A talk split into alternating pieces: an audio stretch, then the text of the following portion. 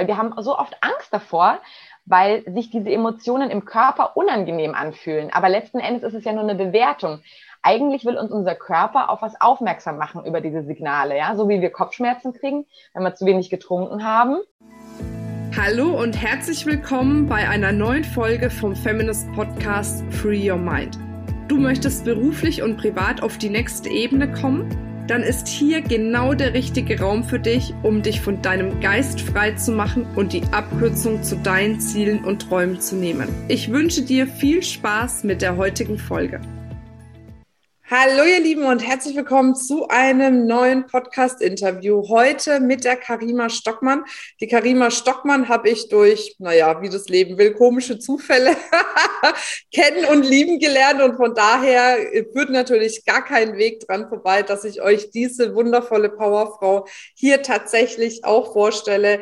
Sie ist ich muss ein bisschen spicken. Speakerin, ähm, Autorin, Lebensfreude-Stifterin, darum soll es heute nämlich auch gehen.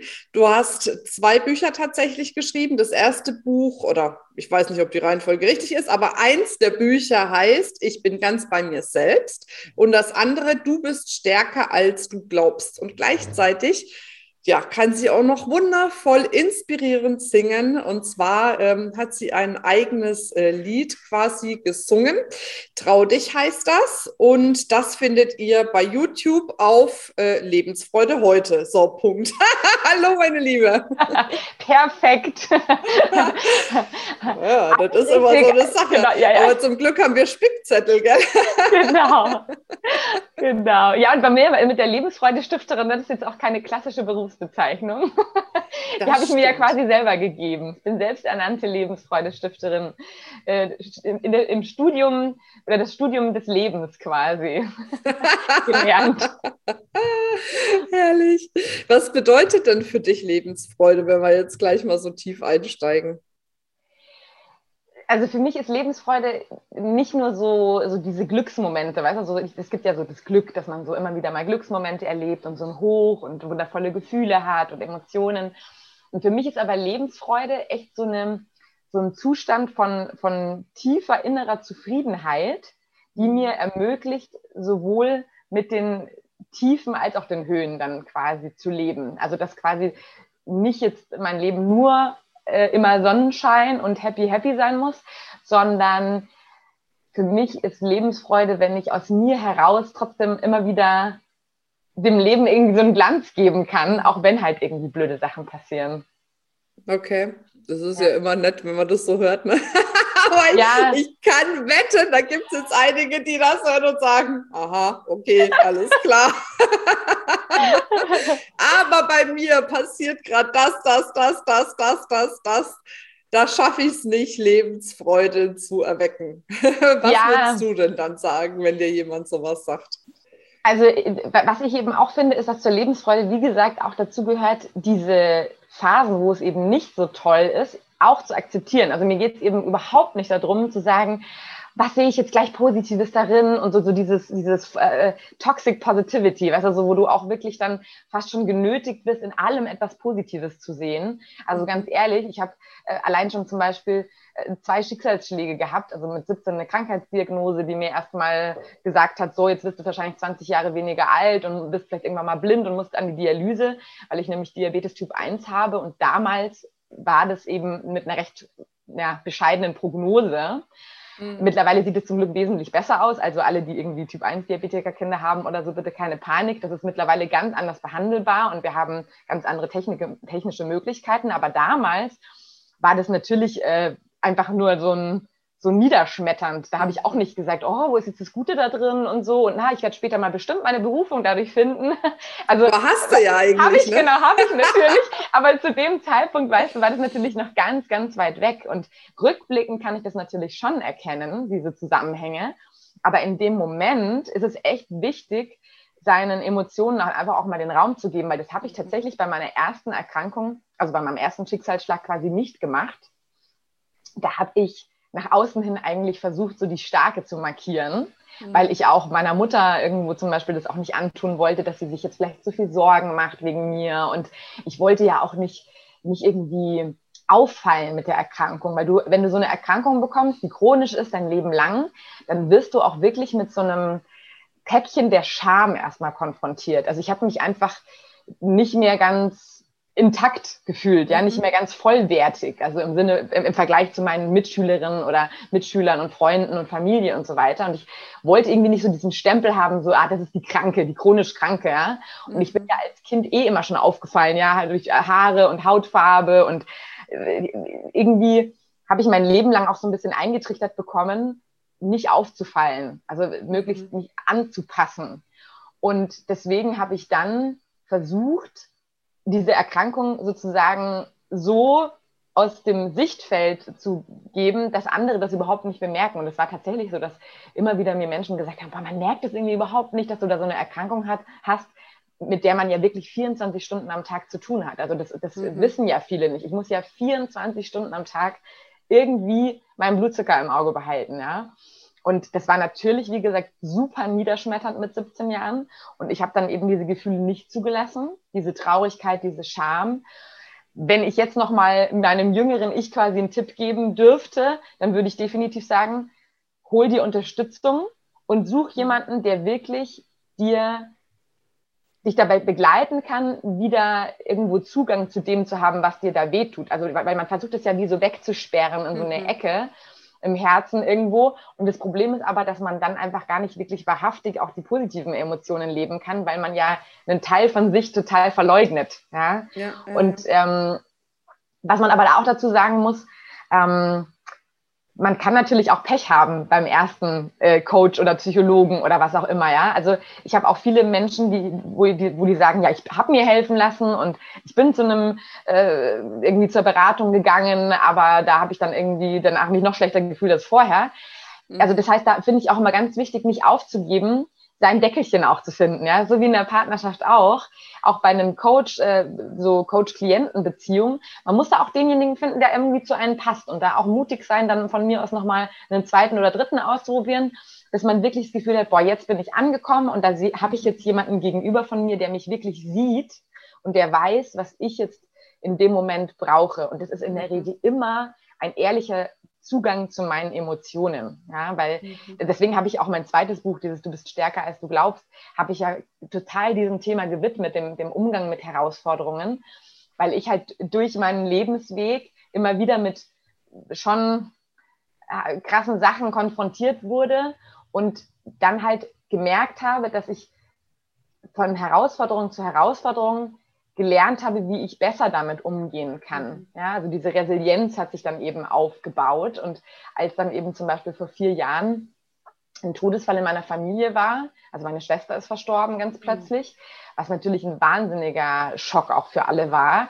Und ich habe aber da gemerkt, dass ich aufgrund dessen, was ich mir zuvor an Resilienz sozusagen aufgebaut habe und dass ich gelernt habe, mit meinen Emotionen eben ehrlich umzugehen, dass ich dadurch dann auch in dieser Situation nicht total den Kopf in den Sand gesteckt habe, sondern ich habe der Trauer ganz bewusst Raum gegeben, um dann aber auch wiederum zum Beispiel für meine Tochter da sein zu können, weil die ist gerade mal viereinhalb Monate gewesen. Also das war mhm. quasi am ersten Tag so meiner Elternzeit, wo ich endlich in so eine unbeschwerte Mutter-Kind-Zeit mit Papa irgendwie in Urlaub fahren gemeinsam. Und dann ist es passiert und da habe ich mich natürlich im ersten Moment komplett selbst bemitleidet, weil ich mir dachte, das gibt's doch nicht. Jetzt hatte ich schon so eine schwere Schwangerschaft mit meinem Diabetes.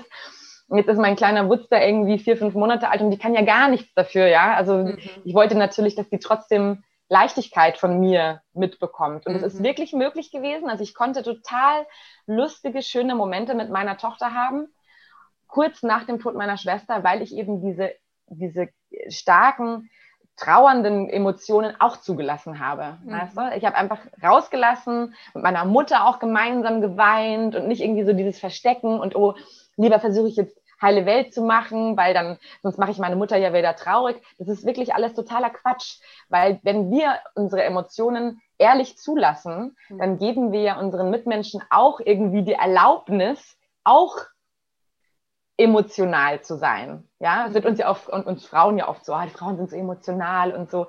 Ja, wir sind emotional, das ist voll die Stärke. Ja, deswegen du bist ja, stärker als du glaubst, weil genau diese Verletzbarkeit, wenn wir die zulassen, ist das eine wahnsinnige Stärke, weil die macht uns empathisch, die macht uns mitfühlend, die ist ja das, das Futter für die, die wildesten Romane, Filme, Lieder, ja, das ist ja alles so aus dem Schmerz, also nicht alles, aber vieles aus so einem Schmerz herausgeboren, ja.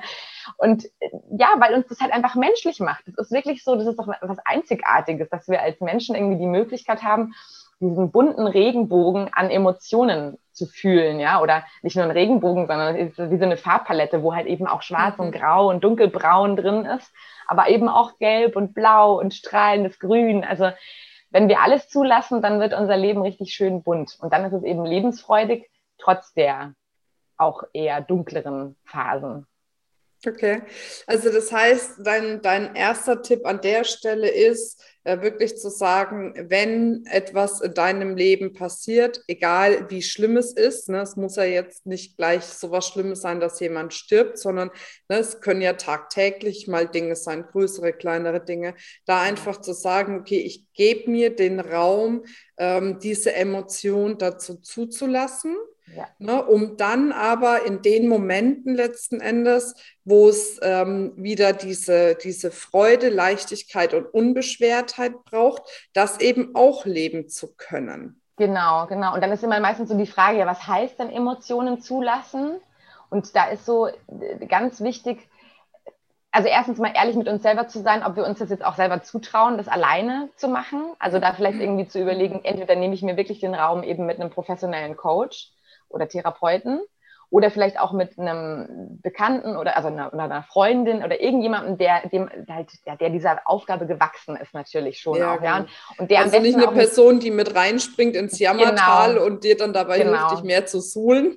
Ja, und auch nicht und auch nicht dir dann Päckchen abnehmen versucht. Das ist auch wichtig, ja, weil es gibt nicht, natürlich ja. auch mhm. viele, die dann sagen, oh und oh Gott, wie kann ich da jetzt helfen? Und dann irgendwie, dann, dann leiden die quasi mit. Das brauchen wir ja in dem Moment nicht, sondern wir brauchen eigentlich wirklich eine einen, ein Gegenüber, was einfach nur empfängt und auch keine Ratschläge gibt, sondern es gibt, es braucht ein Gegenüber und da gibt es eine ganz tolle Übung, die kann man eben entweder mit sich alleine machen, dass man sein Blatt, ein Blatt Papier sozusagen als Gesprächspartner hat und wirklich alles rausschreibt, was da in einem so vorgeht. Auch, und da ist auch ganz wichtig, dann wirklich ehrlich zu sein, auch die die, die schlimmsten, in Anführungsstrichen, schwärzesten Gedanken rauszuschreiben, die man ja oft gar nicht sich traut, überhaupt laut auszusprechen, weil man denkt, mhm. oh, die denken noch, ich irgendwie ähm, tu mir was an oder so. Nee, aber manchmal muss es eben einfach raus, diese, diese, diese, diese, ja, diese Wucht an Emotionen und an Gedanken. Und deswegen einfach rausschreiben, rausschreiben, rausschreiben. Und ich finde persönlich bei dieser Übung auch gar nicht so sinnvoll, dann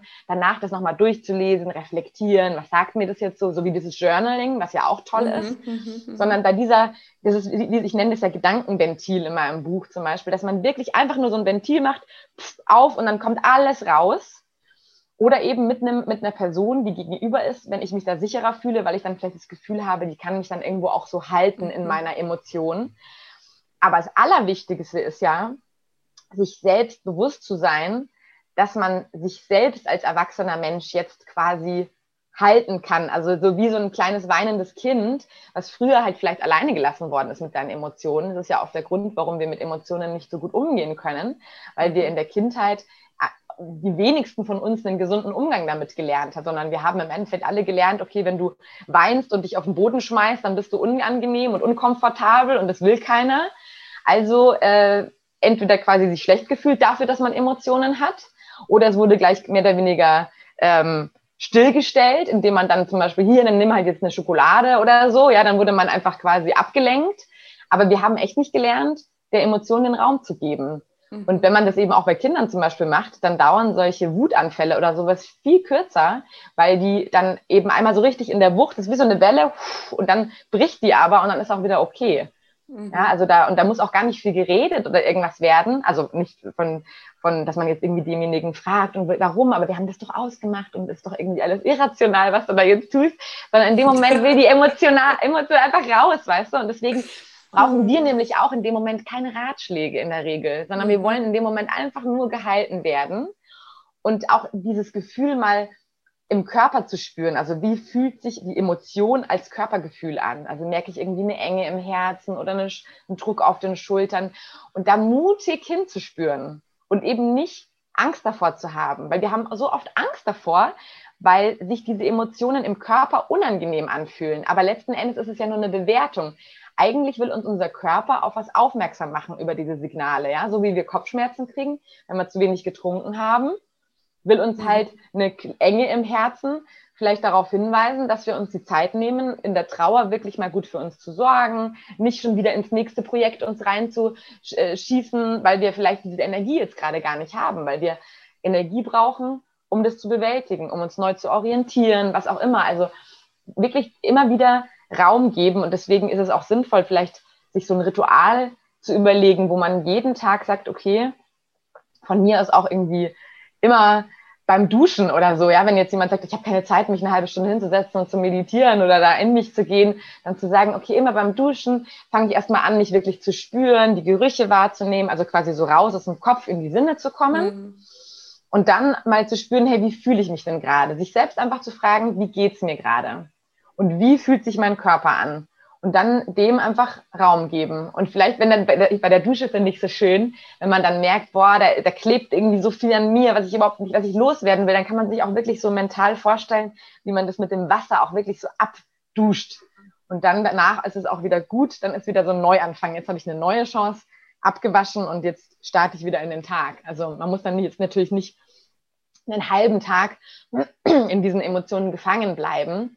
Und es hilft auch tatsächlich, wenn man merkt, so, boah, ich komme irgendwie gar nicht mehr raus aus der Emotion, dann wirklich zu sagen, okay, nach einer halben Stunde oder so, das klingt jetzt vielleicht komisch, aber man kann mhm. wirklich auch da so einen Termin setzen und sagen, okay, nach einer halben Stunde beende ich das jetzt und sich dann eine ganz, ganz kleine Aufgabe vornehmen. Also irgendwas, was uns selbst Vertrauen schenkt, weil man weiß, das, was ich mir vornehme, halte ich auch ein. Und es kann eben auch sein, wenn ich jetzt im Bett quasi lag vielleicht und geweint habe und mir die Decke über den Kopf gezogen habe, dass ich sage, okay, wenn es 10 Uhr ist, gehe ich unter die Dusche. Mhm. Das als kleine Task, als kleine Aufgabe. Und weil man das dann geschafft hat, weiß, kann man einfach so diese, hat man so dieses Biofeedback, ich kann mir selbst vertrauen. Das, was ich mir vornehme, schaffe ich auch. Und dann, ich mache mir jetzt ein ordentliches, kraftvolles Frühstück und dann wieder das schaffen und machen. Und dann wirklich so in kleinen Steps, weil ganz ehrlich, das kennen wir alle. Manchmal ist man noch nicht mal in der Lage, aus dem Bett zu gehen, gefühlt, ja. Mhm. Und deswegen ist es auch so dass man natürlich oft Angst hat vor dieser Wucht, weil man vielleicht schon eine schlechte Erfahrung damit gemacht hat. Mhm. Immer wieder mutig sein, reingehen und eben eventuell halt mit, mit Unterstützung, wenn man sich nicht alleine traut, so. Ja. Ähm, was würdest du denjenigen empfehlen, die dann wirklich auch in so einer ähm, sagen wir mal, Schockstarre verfallen. Ne? Es gibt ja diejenigen, die, die flüchten. Es gibt ja diejenigen, die gehen dann in Angriff und diejenigen, die dann äh, sagen, okay, Schockstarre, nichts ja. geht mehr. Ja, ne? Das ist ja eigentlich, sagen wir mal, der krasseste Zustand, weil wenn du flüchtest oder angreifst, bist du ja wenigstens noch im Tun. Aber ja. gerade wenn du in diese Schockstarre gehst, dann ist ja da gar keine Handlungsenergie mehr, egal nee. in welche Richtung da. Ja. Und man muss auch eh generell sagen, dass es ja Emotionen gibt, die eher Energie geben, wie, wie Wut zum Beispiel, damit ich mich aus einer Situation auch wirklich befreie. Mhm. Äh, weil die will mir ja eigentlich die Energie geben, nicht um den anderen jetzt irgendwie anzuschreien, sondern eigentlich um mich selbst zu befreien aus dieser Situation. Und es gibt aber eben auch Emotionen wie Traurigkeit, die eben eher energieabsenkend sind. Und deswegen manchmal ist es gar nicht so eine Starre, sondern eben einfach nur so ein genau äh, Energiemangel gefühlt.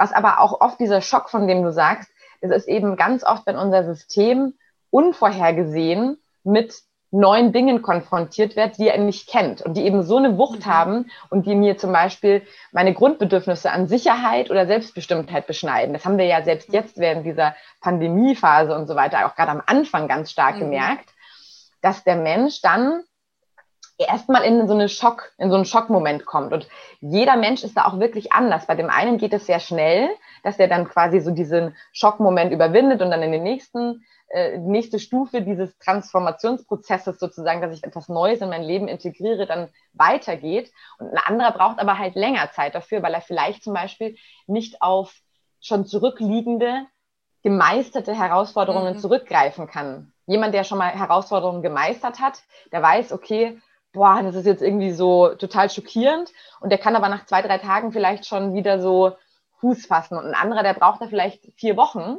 Mhm. Aber dann mhm. müssen wir uns diese Zeit auch nehmen und uns bewusst sein, dass diese krassen Veränderungen eben auf Momente, wo uns eben unsere Sicherheit oder Selbstbestimmtheit genommen wird. Und das ist ja zum Beispiel auch, wenn eine Krankheitsdiagnose da ist oder so. Ist ja auch dieses Gefühl von Sicherheit, meine gesundheitliche Sicherheit ist weg. Oder wenn ich, wenn mir, wenn mein Partner Schluss macht, dann habe ich auch plötzlich äh, ein Gefühl von Unsicherheit, weil ich ja gar nicht weiß, wie es weitergeht oder vielleicht muss ich dann ausziehen oder was auch immer. Also das heißt, es gibt viele, viele Momente, wo wir eben dann in diesen Schockmoment kommen und sich da bewusst sein, dass es wirklich eine Art von Trauerprozess ist, weil wir lassen da ja irgendwas los, was vorher mhm. Teil von unserem Leben oder zumindest von unserer Vision war. Ja, selbst wenn irgendein Projekt platzt, äh, was wir, worauf wir uns total gefreut haben oder so, dann ist es eine Form von Trauer, weil wir ja, es ist ja wie ein kleiner Tod. Dieses Projekt ist dann gestorben für uns, mhm. ja, und kommt, kommt irgendwie nicht mehr wieder. Und da zu sagen, okay, Mitgefühl mit sich selber zu haben, dass es okay ist, das zu betrauern, ja, weil du musst dann dir nicht einreden, ach komm, du hast doch noch fünf andere Projekte, jetzt hab dich nicht so, ja, nur weil das eine jetzt nicht geklappt hat. Doch, du darfst mhm. darüber traurig sein, genauso wie ein kleines Kind darüber traurig sein durfte, dass vielleicht jetzt während der Corona-Phase und so sein Geburtstag abgesagt wurde. Ja, wir als Erwachsene sagen, meine Güte, du wirst noch genügend, hoffentlich noch 90 mhm. oder 100 andere Geburtstage feiern.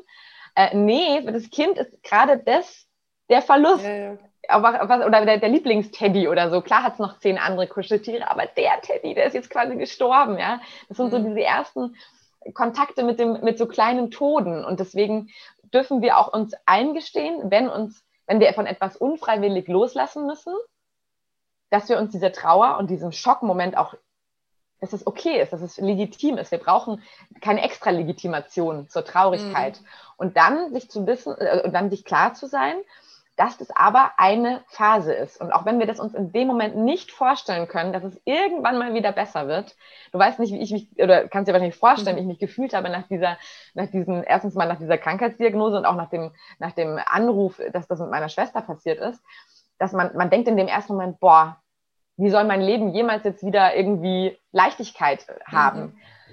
Aber auch wenn wir uns das in dem Moment nicht vorstellen können, dürfen wir darin vertrauen, dass es wieder leichter wird und dass mhm. dieser Schockmoment dann irgendwann mal auch so übergeht, dass wir das dann irgendwann mal so rational begreifen, okay, da ist jetzt was anders, da komme ich jetzt nicht drum rum, das quasi zu akzeptieren in meinem Leben. Irgendwann kommt dann auch so eine emotionale Akzeptanz dazu. Dann kommt so eine Phase, wo ich so ein bisschen Try and Error mache, wo ich dann sage, okay, jetzt habe ich vielleicht irgendwie den Arbeitsplatz eben nicht mehr, ich bin mir jetzt irgendwie gekündigt worden oder so. Ähm, wie könnte ich denn jetzt vielleicht andere Lebensinhalte wieder integrieren? Kann ich vielleicht eine Ausbildung machen, eine neue Fortbildung oder irgendwie eine Bewerbung schreiben? Das heißt, ich mhm. probiere mich dann aus und dann merke ich, dass ich trotz dieses Verlustes ein neues, normales Leben wieder aufbauen kann. Und dann bekomme ich auch wieder diese Selbstwirksamkeit zurück, weil das andere ist ja so fremdbestimmt. Da fühle ich mich ja so mhm. fremdbestimmt, weil ich ja nichts dagegen tun kann, ja, vielleicht. Und dann merke ich aber, ah, ich kann doch Dinge tun. Es, mein Einflussbereich ist doch größer, als ich vorher dachte. Und wenn man dann hin und wieder quasi auch Dinge tut, die dann auch von Erfolg gekrönt sind, im Sinne von, hey, das war jetzt echt total nett, doch mal rauszugehen und mich wieder mit einer Freundin zu treffen oder zumindest ein, Telefonat zu führen oder was auch immer, und dann merke ich plötzlich, wow, da gibt es doch mehr, was ich tun kann, um gut für mich selbst zu sorgen und um aus diesem Loch wieder rauszukommen. Und irgendwann mal integriere ich dann diese neuen Sachen und dann gehört dieser Verlust, den ich mir vorher überhaupt nicht vorstellen konnte, irgendwann wirklich zum Leben dazu. Und dann ist es ein mhm. Teil davon. Mhm. Und dann ist es ja dieses bekanntliche neue Normal, ja, was einfach wirklich dann auch schon auch stimmt. Es ist dann halt anders und es wird vielleicht diese Lücke auch immer da bleiben. Ja, also es wird niemals, niemals irgendwas geben, was diese Lücke mit meiner Schwester schließen wird. Aber sie gehört dann einfach dazu. Ja, das mhm. ist so wie so ein, wenn du so ein weißes Blatt Papier hast, ja, ähm, wo du, äh, oder selbst wenn ich jetzt meine Hand nehmen würde und ich hätte da jetzt so einen schwarzen Punkt irgendwo, ja, und ich sag, würde sagen, was siehst du? Dann würdest du sagen, ah, ich sehe da den schwarzen Punkt, ja. Und wir, wir vergessen aber oft, dass da ja noch viel drumrum ist, ja, was nicht mhm. schwarz ist. Und darum geht's auch irgendwie so ein bisschen rauszuzoomen mit der Zeit aus seinem Leben, um dann wieder so diesen Blick zu bekommen, dass da ja noch viel, viel mehr ist neben diesem schwarzen Punkt. Aber wenn wir in dem Schockmoment sind, dann ist es quasi nur so, ja, dann sehen wir nur so diesen einen Punkt und der ist riesig und bedrohlich wirkt, ja. Und mit der Zeit merke ich, hey, links und rechts davon, da ist ja noch Platz, da könnte ich ja was Schönes hinmalen, ja, einen grünen, einen mhm. roten, einen gelben Punkt. Und so kriege ich nach und nach wieder ein Gefühl dafür, dass mein Leben nicht nur aus dieser einen Herausforderung besteht. Hm. Und äh, wie kann man denn jetzt am besten solche grünen und gelben und rote Punkte malen? Also jetzt mal ganz konkret, ähm, muss ja jetzt gar nicht sein, dass man jetzt irgendwelche ganz schwierigen Momente hat. Kann sein, muss aber nicht sein, aber jetzt so mal im Alltag gesprochen. Wie schafft man denn ähm, diese Lebensfreude, sich so tagtäglich auch tatsächlich ja ins Leben zu holen? Ja, also in meinem Buch nenne ich das ja die Alchemie des Glücks, also wie wir quasi aus diesen Herausforderungen die verwandeln wieder in Glück. Und da, da beschreibe ich zum Beispiel die, die fünf magischen Vs. Also das sind fünf ähm, Dinge, die zum Beispiel V wie verbinden. Also dass ich eben zum Beispiel mir wieder schaue, wo kann ich Gemeinsamkeit, Gemeinschaft erschaffen mir. Weil der Mensch einfach nun mal keinen Alleingänger ist. Ja, Menschen, es gibt viele Menschen, die zum Beispiel einfach kein gutes soziales Netzwerk haben und sich viel, viel mhm. einsam fühlen. Und da wäre ein ganz, ganz wichtiger Punkt zu sagen, wie kann ich mich wieder, wie kann ich Verbundenheit in mein Leben reinbringen? Und das muss eben nicht sein, dass ich plötzlich jetzt vier neue beste Freunde habe, sondern das kann auch sein, dass ich sage, Mensch, ähm, ich, ich helfe irgendwo mit und bin dann vielleicht deswegen Teil von einer Gemeinschaft, die zum Beispiel sich jetzt gemeinsam für ein Hilfsprojekt äh, stark machen. Oder ich gehe im, Tier, im Tierheim und kümmere mich da ein bisschen um die armen Seelen äh, an Tieren. Ja, ich kann auch eine Verbundenheit zu einem Tier aufbauen. Oder ich nehme mir eine Katze nach Hause und habe äh, plötzlich das Gefühl, Mensch, äh, indem ich jetzt, oder man kann auch eine Pflegekatze zum Beispiel nehmen, ja, dass man sich nicht mhm. gleich komplett für ein Haustier entscheidet, aber einfach mal so eine Verbundenheit zu Tieren, zu anderen Menschen zum Beispiel spüren. Oder eben auch dieses, äh, ein V ist zum Beispiel auch wirklich ganz klassisch verwöhnen, ja, also sich wirklich selbst Gutes tun und da aber auch lernen, wieder so die eigene innere Stimme auch zu befragen, was tut mir denn wirklich gut? Weil wir werden ja von außen, auch von mir unter anderem, kriegen wir tausende von Tipps, ja, was man tun könnte. Ja, also gerade das erste Buch ich bin ganz bei mir selbst, da geht es ja vor allem auch darum, so dieses, wie kann ich es wieder schaffen, bei mir anzukommen und mir Gutes zu tun. Aber was für den einen gut ist, kann für den anderen ganz äh, irgendwie sich eher sperrig mhm. anfühlen. Und deswegen finde ich es ganz wichtig, da wirklich so seinen Körper zu befragen. Also nicht den Geist zu befragen, sondern wenn ich jetzt mir überlege, ja, jeder sagt ja, es ist toll, irgendwie in die Badewanne sich zu legen und ein schönes Lavendelbad einzulassen, dann vielleicht mal wirklich kurz so in diesen Gedanken einchecken und mal reinspinnen, wie würde sich das anfühlen und dann aber eben aus dem Kopf rein so in den Körper zu gehen. Und wenn ich dann merke, so mein Körper sagt so, oh, ja, allein schon der Gedanke daran mhm. fühlt sich im Körper gut an, dann dem auch nachgehen. Und wenn man dann aber innerlich merkt, so, oh nee, da, da sperrt sich irgendwas in mir, dann lieber nochmal überlegen, was anderes zu machen und sich da wirklich inspirieren lassen und einfach mit offenem Geist durch die Welt gehen, um dann die Dinge ins Leben zu ziehen, die eben auch wirklich dann für einen passen. Ja? Also das ist auch ganz, ganz wichtig. Wie du sagst jetzt auch, wie, wie könnte das im, im Alltag aussehen? Das kann allein schon so aussehen, dass ich zum Beispiel gewisse, gewisse Regelmäßigkeiten wieder in mein Leben bringe, wie zum Beispiel in der Früh. Ich habe das zum Beispiel auch, ich habe so eine Good Morning Playlist, ja. Mhm. Und die mache ich halt in der Früh an, wenn ich hier für die Family Frühstück mache und, und irgendwie alles so herrichte, damit es dann irgendwie nicht immer so, oh, ich muss jetzt ja und mm, gehört halt dazu, mhm. sondern ich habe dann da irgendwie voll Spaß, weil ich dann da meine Musik aufdrehe und das sind halt auch lauter Titel, die so, ähm, so ein bisschen ja auch dich bestärken darin, du selbst zu sein. Also so, so dieses oder Magic Moments oder also das ist, jeder, jeder hat dann natürlich einen anderen Musikgeschmack, ja. Aber dadurch wird dann diese, diese Pflicht zu was total Schönem. Und viele zum Beispiel unterschätzen auch total die Kraft des Tanzes. Viele denken so, nee, ach, es fühlt sich doch komisch an, da jetzt so alleine durch meine Küche zu tanzen oder durchs Wohnzimmer. Mhm. Aber probiert es einfach mal aus und dann schaut selber, wie sich euer Körper damit fühlt, weil ich glaube, gerade wir Frauen, also ich denke mal, sind, wir haben überwiegend ja auch weibliche Zuhörerinnen, ähm, fast ausschließlich wahrscheinlich. Und wir Frauen sind nun mal Frauen, ja, weil wir eine Weiblichkeit in uns tragen. Und diese Weiblichkeit kann auch uns tragen und uns helfen, Herausforderungen äh, besser zu meistern, indem wir eben auch da eben gar nicht vielleicht irgendwie so in diesen Aktionismus eben verfallen, sondern mhm. eher so in dieses eben immer so wieder in dieses so nach innen gehen, so, boah, was will mein Körper jetzt eigentlich? Und dann sich bewegen und, und äh, auch gerade wir, wir, Frauen geben ja ähm, auch in unserem Körper zum Beispiel Raum für Leben, ja, aber wir tun ja dann eigentlich gar nicht so viel da. Also es ist ja nicht so, dass ich mir dann, wenn ich in meiner Schwangerschaft, dass ich mir dann gedacht habe, okay, da kommt jetzt eine Augenzelle hin und dann eine Knochenzelle und dann eine Herzzelle. Nee, sondern ich erschaffe ja nur den Raum in mir, damit mhm. dann sich das Leben im Endeffekt auch selbst entfalten kann. Und ich habe wirklich gemerkt, gerade auch nach dem Tod meiner Schwester, dass ich eigentlich vorher durch meinen Diabetes und so gelernt habe, sehr diszipliniert zu sein und aktiv zu sein und für meine Dinge loszugehen, weil wer weiß, wenn ich weniger lang lebe, dann muss ich ja meine Ziele verfolgen und mhm. deswegen war ich immer schon auch so eine Umsetzungsmaschine, ja, aber zu Lasten eben des freien Empfangens und dass, dass das mhm. Leben sich selbst entfalten kann, so wie es eben dann auch in meiner Schwangerschaft sich in meinem Bauch passiert ist, ja, dass sich das, das Leben eben auch selbst entfaltet hat.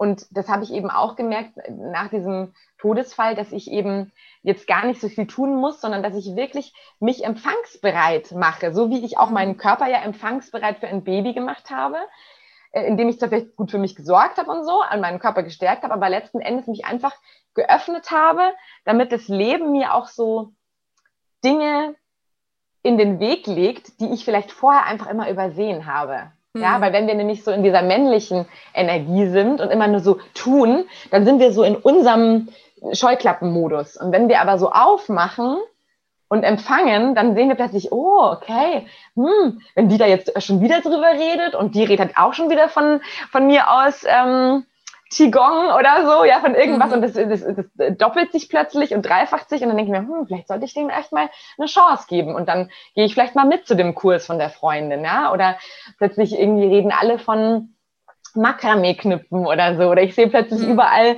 äh, auf Instagram immer irgendwie so die gleichen Themen und wenn ich offen bin, weil ich mich nicht zu sehr festgelegt habe auf etwas, also nicht so anhafte an meinem Weg, dann kann ich plötzlich so Wege gehen, an die ich vielleicht selber gar nicht gedacht hätte. Ja, also ich habe ganz schön. viele spannende Sachen dadurch in mein Leben gezogen, äh, die ich vorher nie aktiv selber gedacht hätte. Das ist echt spannend. Also das ist wirklich cool. nicht nur spannend, das ist fast magisch, muss man echt sagen. Ja? Mhm, sehr schön. Jetzt sind ja noch drei Vs übrig. In welchem Buch können wir die nachlesen?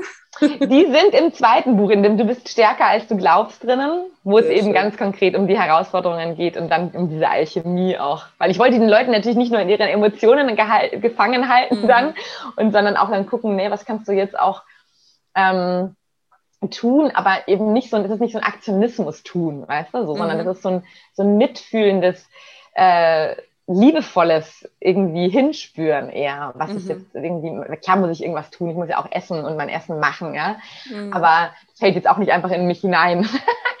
aber es kommt halt so auf diese Balance an, weißt du, und das ist, glaube ich, ja. in so vielem im Leben, dass die Menschen oft so zu diesem Oder neigen. Entweder oder. Das haben wir ja auch jetzt in der, in der aktuellen Lage. Entweder ich habe die Meinung oder ich habe die Meinung, ja. Oder entweder es muss so oder so sein. Und ich glaube, wir dürfen einfach lernen, dass dieses und so dieses Geheimnis ist, ja. Sowohl die mhm. männliche als auch die weibliche Energie sind, sind kraftvoll und gerade in der Kombination. Und sowohl das Tun als auch das Geschehen lassen sind in der Kombination kraftvoll. Also so dieses mhm. ein ein Appell für mehr uns. Sehr schön. Das ist doch auch ein fantastisches Schlusswort. Unsere Zeit ist tatsächlich schon vorbei, aber wenn wir mehr von dir wissen möchten, erfahren möchten, wo finden wir dich am besten? Äh, unter anderem bin ich ähm, auf Instagram aktiv, mal mehr, mal weniger. Auch dort bin ich selbstfürsorglich manchmal und mache Pausen. Ansonsten eben mein YouTube-Kanal und da wird demnächst in Zukunft hoffentlich auch noch einiges Neues kommen, auch an Meditationen und so weiter. Also am besten, wie gesagt, über Instagram ist, glaube ich, so der schnellste Weg, um auch alle Neuigkeiten immer mit zu erfahren. Ja, wunderbar, sehr schön. Wir verlinken das auf jeden Fall alles noch in den Show Notes und dann danke ich dir an der Stelle für deine ganze Power, deine Energie, deine Tipps, die du hier äh, weitergegeben hast, auf dass wir alle viel, viel mehr Lebensfreude in unser Leben bekommen. danke dir, das wünsche ich euch allen von ganzem Herzen. Genau deswegen mache ich das, damit es hoffentlich ankommt. ja, sehr schön. Gut, ihr Lieben, und auch schön, dass du jetzt wieder mit dabei warst beim Feminist Podcast. Ich freue mich, wenn du auch beim nächsten Mal wieder einschaltest. Und bis dahin sage ich Free Your Mind. And the rest will follow. Sehr schön. Ciao, ciao, ihr Lieben. Tschüss. Das war's mit dieser Folge. Wenn du vertiefende Informationen zu diesen Inhalten möchtest oder auch zahlreiche andere Ideen und Impulse erhalten willst, wie du dein Business erfolgreich aufbaust, dann besuch uns doch einfach auch auf dem Feminist Blog. Unter www.feminist.de/blog erhältst du unfassbar viel mehr Know-how, was dich wirklich ein ganzes Stück weiterbringt. Wenn dir diese Podcast-Folge gefallen hat, dann würde ich mich sehr freuen, wenn du dir die Zeit nimmst, uns auf iTunes zu bewerten, damit wir auch weiterhin den Podcast erfolgreich weiterführen können. Es liegt mir wirklich sehr viel daran, wenn du dir die Zeit nimmst, ja, um uns eine Bewertung dazulassen. Bis zum nächsten Mal. Ich freue mich auf dich. Deine Marina.